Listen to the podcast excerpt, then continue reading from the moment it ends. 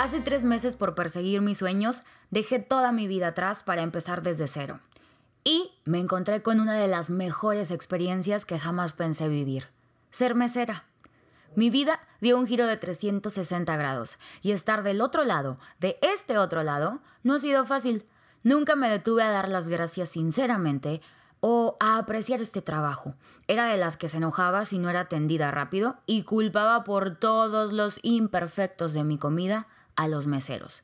Pero hay muchas historias detrás de cada uno de ellos. Cuando todos están comiendo, nosotros estamos atendiendo. Somos parte de muchas celebraciones a diario. La graduación, la bienvenida, el cumpleaños, el quieres ser mi novia y hasta despedidas. Estamos parados 8, 12 o hasta más de 14 horas. Si te duele la cabeza, tienes frío, sueño o estás triste, la sonrisa siempre es la misma para cada mesa. Hay gente que te trata como si no existieras, gente que piensa que solo estás ahí para ellos, pero también hay gente comprensiva, que entiende cuando tienes a tu cargo más mesas, gente que te hace reír, que te incluye en las bromas con sus seres queridos, que te agradece y te hace sentir que vale la pena el esfuerzo. Hay números telefónicos acompañados de un llámame guapa, piropos, abrazos de niños, sonrisas, palmadas en la espalda, apretones de mano y una historia diferente cada día. Me he topado con amigos y conocidos que me han dado ánimos, pero también miradas de lástima. Incluso alguien me dijo hace días, ay alma, tienes la historia perfecta de película. Empezar desde abajo buscando un sueño. Y tal vez, tal vez tenía razón. No me molesta limpiar mesas para mantenerme en esta lucha, por conseguir lo que quiero, por alcanzar mis sueños. Quiero ser la mejor locutora de Monterrey, pero hoy me llena de orgullo decir que soy mesera. Escribí esto un 11 de diciembre del 2013. Ya les dije sobre mi talento para recordar fechas exactas. Escriban siempre que sientan algo. Si no tienen a quién contárselo, el papel y la pluma siempre van a estar ahí. Me encanta hacer esto porque pasa el tiempo y es como platicar con la persona que alguna vez fuiste. Alma del pasado siempre me da muchos consejos. Y la historia de cómo terminé limpiando mesas después de terminar la universidad y en la búsqueda de mi sueño, nunca deja de crearme un nudo en la garganta. Ya lloré cuando escribí esto, pero como quiera me da igual. Quiero como abrazar siempre a esa alma tan inexperta que no sé de dónde sacaba tantas ganas, tanta energía y buen humor para no rajarse. La pasamos muy mal, pero nos divertimos mucho. Tenemos esta idea de que necesitamos dinero, mucho dinero, es que es de buena familia, acomodada. Mis papás estaban manteniendo la casa de mi hermano que estudiaba en otra ciudad y la casa de Laredo. Sus palabras cuando les dije, este amo a Monterrey, fueron, no podemos mantener otra casa al mitad. No se apuren. Yo ya tenía, según mis cálculos, muy malos cálculos, todo resuelto. Yo tenía 10 mil pesos que ahorré durante todo un año, más o menos un año y un piquito más. Y antes de dejar mi ciudad, Estuve viajando cada fin de semana durante unos cuatro meses a Monterrey a estudiar locución. Iba y venía. Y los jueves, porque en este curso te daban un programa como parte de, tu curso, los domingos a las 7 de la mañana yo estaba en la mejor FM, eh, donde no hacíamos tanto daño, ¿no? 7 de la mañana domingo. Pero se grababa los jueves, entonces yo me iba a Monterrey, o venía a Monterrey porque estoy aquí, grababa y me regresaba a Laredo. Cuando la gente de mi equipo decía, no puedo llegar porque había mucho tráfico, yo pensaba, no mamen, me toma tres horas llegar aquí. Estoy gastando todo mi sueldo en autobuses. Pero después pensaba, aquí el que quiere puede, amigos. No hay excusa. Y un día dije, basta. Eran vacaciones de verano y yo usaba la credencial de la universidad de la cual me había graduado hace un año y medio, pero no sé por qué se vencía hasta el 2015, era por ahí del 2013. Entonces viajaba con tarifa de estudiante, perdona el sistema camionero, pero de verdad lo necesitaba mucho. Encuentra la forma, siempre hay una. Entonces dije, ya basta, me voy a triunfar. Antes de que se me acabaran mis grandes ahorros, ya tengo que tener trabajo. Y se acabaron los ahorros y no había trabajo. O sea, no el que yo quería, yo quería trabajar y llegué a Monterrey porque yo quería ser locutora en Monterrey. Entonces dije, a ver, Alma, un trabajo que te permita mantenerte aquí y no dejar el sueño regiomontano de lado. Ya lo tengo, mesera. Y a veces creemos que la gente nació con suerte, pero no fue suerte. Nunca lo es. Nadie ve las historias que hay detrás, solo ven el resultado. Y ahí es donde te dicen, qué suerte, qué nombre nació tocado por Dios, tiene estrella. Pero nadie ve lo que hubo antes o lo que te tomó llegar ahí. Las lágrimas que se quedaron en el piso, las puertas que se cerraron en tu cara, las noches que no dormiste, los corazones rotos, ese hueco que se te hace en la panza, producto de una combinación entre tristeza, nostalgia y hambre. Nadie escuchó los nos, las palabras que te calaron en lo más profundo cuando te juzgaron como loca, como un soñador o una soñadora. Cuando dijeron, es que eres uno más del montón. La mirada triste que observaba las gorditas de nata en una esquina y luego su mano sosteniendo las únicas monedas con las que contaba ese día para el camión que te regresaría a casa. Una casa que estaba súper fría, donde hablaba y me salía un mito de la boca, donde apagabas la luz y a los tres segundos aparecían siete cucarachos. Mi peor pesadilla. Nadie te ve dormir en el piso o robarte los condimentos de las tiendas de autoservicio, perdón, también ahí, industria del autoservicio, o el papel de baño de los eventos donde te pagaban con proyección. Lo siento. Nadie estuvo ahí mientras caminabas llorando a la farmacia más cercana porque no soportabas el dolor de garganta. Y luego llorabas de regreso porque estaba lloviendo y tu paraguas de la tienda del dólar tronó con el aire. Nadie, nadie vio cómo no podías conseguir un trabajo porque estabas demasiado calificada o no era posible que una licenciada estuviera sirviendo café. Nadie me vio porque yo me escondí, porque quise ser fuerte para que mis papás no se preocuparan, para que nadie se compadeciera de mí, porque me daba miedo que me vieran débil y entonces se aprovecharan de mí.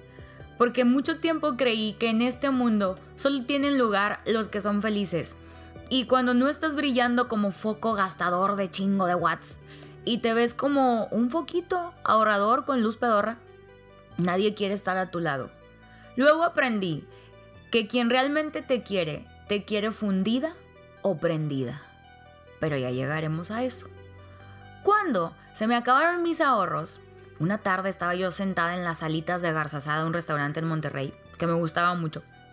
Comía con una prima y su esposo, pero todo ese rato había estado pensando en la imagen de mi cuenta de banco que el cajero me había mostrado unas horas antes. Eso sí, me chingué mi burger y todo muy a gusto. Y de pronto me paré, dije, este es el momento. Dije, ese de camisa mamado es el gerente, porque los gerentes siempre están mamados, no sé por qué. Y fui y le dije, hola, quiero trabajar aquí. Alberto Liscano se llama. Fue la primera persona con la que hablé ahí y me dijo, ah, chinga, a ver, cuéntame, nos sentamos ahí en una mesa de las salitas. Le conté mi historia y me dijo, ven mañana, tengo que hablar con RH. Al siguiente día estaba yo sentadita, chingándome mi limonada porque te dan limonada mientras esperas. O te daban. Y cuando por fin hablé con él me dice, ah, no hombre, ya hablé con los de RH y dicen que... ¿A qué vienes? dije, ah, quiero trabajar en radio. No, hombre, contrata la no a poder. Hola, trauma nuevo. O sea, me patearon el corazón, pero pensé, ok, alma. Es que yo siempre hablaba mucho conmigo, hablo mucho conmigo. Ok, alma. Ellos están viendo, por no perder tiempo y recursos, en una contratación si te vas a ir al poco tiempo. Igual nos vamos a ir. Pero hoy tienes que tomarlo. Lisca no era chido, por cierto. Todos ahí fueron muy chidos. José Leura, es que esta persona también la aprecio mucho y aprendí mucho de ella. Era el gerente general y siempre fue muy estricto y muy duro con sus expresiones, pero me apoyó mucho, me daba comida cuando se daba cuenta que tenía dos turnos doblando y que estaba muerta de cansancio, sin decirle nada. Y bueno, trabajé ahí medio año, basta de drama. En ese lugar, las primeras dos semanas no sentía las piernas y un día le dije a mi mamá que si me iba a morir y me dijo, ¿cuándo has visto en el periódico? Muere mesero por trabajar. No hacías nada, mijita, es normal. Siempre me dice, yo no hablo así. Seis meses entre voy llegando a esta ciudad, no conozco a nadie, no tengo dinero, quiero ser locutora, tengo un chingo de frío. Esos son cinco pesos. Pasé. en ese restaurante. El invierno del 2013 fue muy duro. Puedes googlearlo y hay noticias de posibles nevadas en Monterrey. Y en un restaurante constantemente se lavan vasos, se lavan platos, te lavan las manos.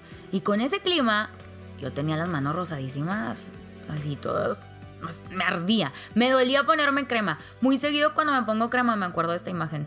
Pero creo que quiero llorar más ahora que antes porque esa mesera estaba feliz. Ya tenía una familia, tenía amigos que estaban buscando un sueño como terminar la prepa, porque yo ahí tenía 26 años, era la más grande, y tenía un trabajo. Todos los días podía platicar con personas diferentes, cantar las mañalitas, servir a los demás, robarme los dedos de queso que sobraron de los platos. Mientras me reía con los meseros. Me acuerdo mucho, me gusta que nunca se me olviden las personas. Me acuerdo mucho Osvaldo, David, Ángel, Francisco, Leo, Menchaca, Jenny, el tiernito. Es que en servicio se ponen los mejores apodos. Nunca olvides quién estuvo ahí cuando no tenías nada más que ofrecer que tu presencia. Valoro mucho a la gente que me conoce desde aquel entonces y que estuvo ahí cuando yo no tenía más que latas de atún y chistes. Entonces yo andaba como palomillo en poco cada turno y luego ya me iba a mi casa a llorar en posición fetal. Y como lo escribí hace años y te conté al principio, hubo personas que me trataron muy mal. Un día, es que esta se me quedó bien clavada, me habló una chava a una mesa y me dice, oye, se me cayó el encendedor. Estaba a 30 centímetros de ella. Y lo miraba y luego me miraba a mí bien feo, así como, recógelo del fango. Pero estaba también la otra cara de la gente o de la moneda, como lo quieras llamar. La vida siempre tiene dos lados y nunca olvido la mirada de la persona que la estaba acompañando porque me tocó el bracito así como, hey, y me dijo, no te preocupes, yo lo levanto. Seguramente se enojaron con él, pero amigo, hiciste la diferencia en mí. Y así, como una mesa podía decirte que eras la peor mesera del mundo, justo a la mesa de al lado, atendida al mismo tiempo, por mí misma, el mismo día, te decían, nunca me habían atendido tan bien, eres la mejor mesera del mundo. La percepción que tenemos de la vida depende mucho de lo que vamos cargando por ahí. Ojo con cargárselo a los demás. Era delicioso, no sé qué palabra usar, estar entre tantas historias diferentes todos los días. En diciembre, cerca de Navidad, un señor, esto es totalmente cierto, era como Kentucky Fried Chicken o el abuelito que aparece ahí en el pollo. Se acercó y me dijo, ¿te puedo dar un abrazo? Y yo le dije, ah, sí, porque soy esa persona. Y me dijo, tú tienes un propósito aquí y cuando lo encuentres te vas a sentir más tranquila. Todo lo que hayas hecho o no, ya déjalo atrás, sobre todo en esta época donde un año nuevo está por comenzar. Yo dije, ¿qué? Ah, gracias. Días después, esa misma semana, un chavo escribió en la, encuesta de servicio, Alma es muy buena, Alma siempre sonríe. Y yo, ay, mira qué bonito. Cuando iba de salida, se acerca y me dice, te quiero decir algo desde que entré, pero no quería asustarte. Y yo, ah, dime, esa sonrisa que tienes en tu cara, ponla en tu corazón. Todo va a estar bien, no te rajes. ¿Qué? Jesús del huerto. Jesucristo superstar. Yo dije, no, esa semana yo pensaba, me va a morir, o sea, todo el mundo está acercando a decirme cosas raras. Y tal vez a todos nos pasen cosas, pero yo soy una buscadora empedernida de significados, de lógicas, de transformar todo lo que me llega en una pieza más de mi historia. Porque así vamos armando el rompecabezas de lo que venimos a hacer este mundo. No todas las piezas son bonitas, pero todas te van armando. Abraza todas tus piezas y por favor, deshazte de las que ya no embonan más en tu vida. Sí, porque hay unas piezas que dices, esta no cabe aquí, que, que la traes. Y aprendí muchísimo y agradezco mucho más haber pasado por ahí. Estar esa tarde comiendo en las alitas, aventarme a pedir ese trabajo y por todas las personas que atendí y conocí.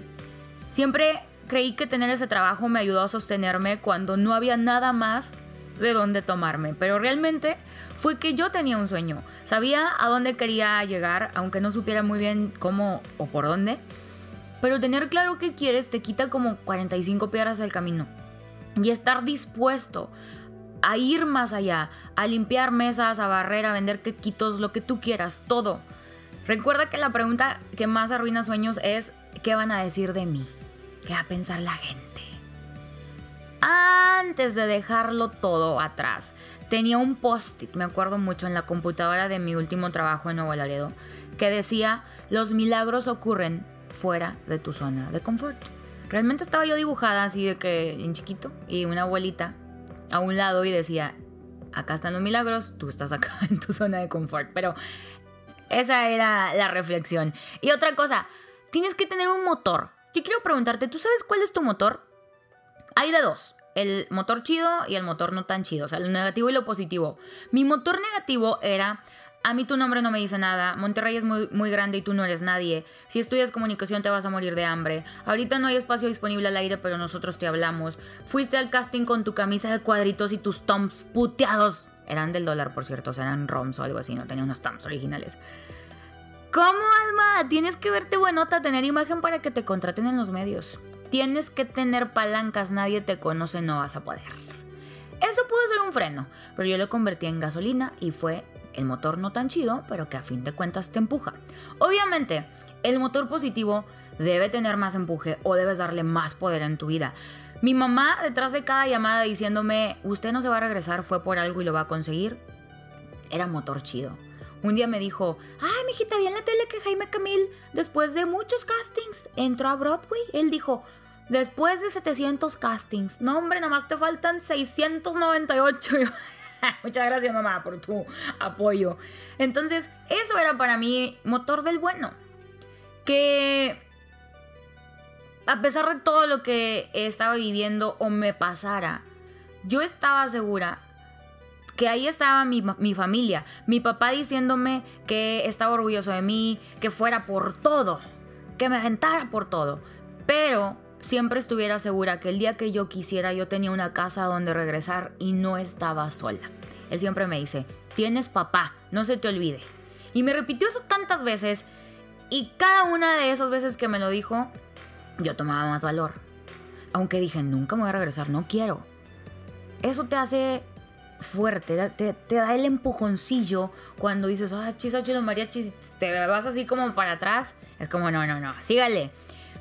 ¿Cuál motor chido tenía yo? Mi hermanito, que ahora tiene 30 años, pero es menor que yo, siempre va a ser mi hermanito. Que en aquel entonces también era foráneo y estudiante, y siempre me decía lo orgulloso que estaba de mí. Simplemente mi familia. Mi sueño era mi motor, cerrar los ojos e imaginarme al aire me motivaba muchísimo. Y mis ganas de contagiarle al mundo lo que creo, de decirles que sí se puede y que todos podemos. Y un motorcillo bebé que encontré en el camino fueron los malos tratos en las mesas. Yo suspiraba y decía, aguanta alma, un día vamos a estar riéndonos de esto. Este es el puente sobre el que necesitas caminar si quieres llegar del otro lado. Por último, quiero decirte que por favor no traten mal a los meseros y no se junten con gente que trata mal a los meseros y dejen propina. Observa bien cómo a veces sí el mesero anda haciéndose güey, hay de todo, yo no te voy a decir que no. Pero observa cuando los ves corriendo de un lado a otro, atendiendo lugares llenos, están dando lo mejor de sí. Y hay una cara que no vemos, esfuerzo y estrés que se está viviendo en la cocina. Yo sé, todos tenemos un trabajo, ese es su trabajo, que me atiendan, pero no te pongas en ese plan. Y lección de vida que voy a insertar aquí que nos dijo, nos decía el gerente Leura. Ya nos la metieron, vamos a disfrutarla. Es el mejor lugar donde yo pude trabajar. Éramos un equipo de verdad donde me enseñaron que siempre que tuviera la oportunidad, ayudar a los demás. Si tengo una mesa y mi compi tiene cuatro y está batallando, le ayudo. Si ya se complicó todo, sonrío y le sigo. Y que donde come uno, pueden llegar a comer hasta 20. Bendita comida de colaborador. Renuncié el día que me aceptaron en un casting que esa historia no terminó tan bien, porque después de un mes me dijeron, nosotros le hablamos. Y yo, no, ya no soy mesera, ¿de qué voy a vivir? Y he leído varias veces que cuando más difícil se pone todo es porque lo mejor está a punto de llegar, que la parte más oscura de la noche es cuando ya va a amanecer. Y esto es verdad. La vida que yo soñaba estaba a punto de llegar. Yo soy Alma Blanco y así me puedes encontrar en todas las redes sociales como Alma Blanco, el alma de los tacos. Por ahí nos vemos, nos escuchamos, nos leemos.